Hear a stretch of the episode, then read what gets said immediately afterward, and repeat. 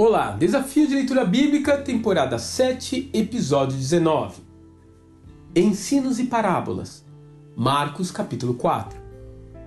Mais do que um fazedor de milagres, o mestre tinha o dom de ensinar como ninguém. Ele estimulava a reflexão dos ouvintes através de diferentes métodos, conforme o propósito da mensagem e a necessidade do receptor. Em certas circunstâncias, por exemplo, ele usou perguntas provocativas, como na casa de Simão o leproso. Em outros momentos, preferiu usar hipérboles, como a história de um camelo passando por um buraco de agulha. E ainda em outros, fez uso da argumentação lógica. Ora, se Satanás expulsa Satanás, como subsistirá o seu reino? A sua ferramenta mais marcante, porém, foi sem dúvida a parábola uma forma didática de extrair conceitos de exemplos práticos.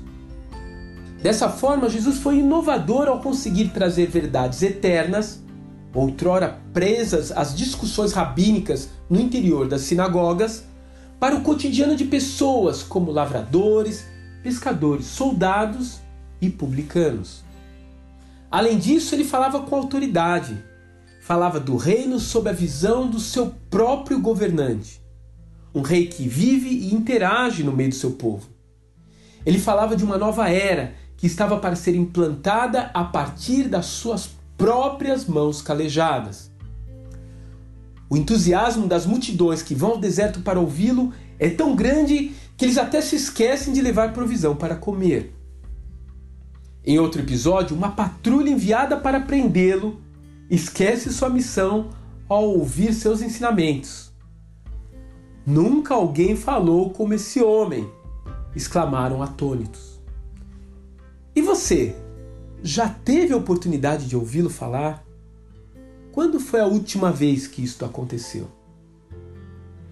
Creio que se você conseguir abaixar o volume ao seu redor, poderá ouvir sua doce voz agora mesmo, pronto a lhe falar sobre o que Deus tem preparado para a sua vida. Faça isso. Escute a sua voz. Que Deus te abençoe.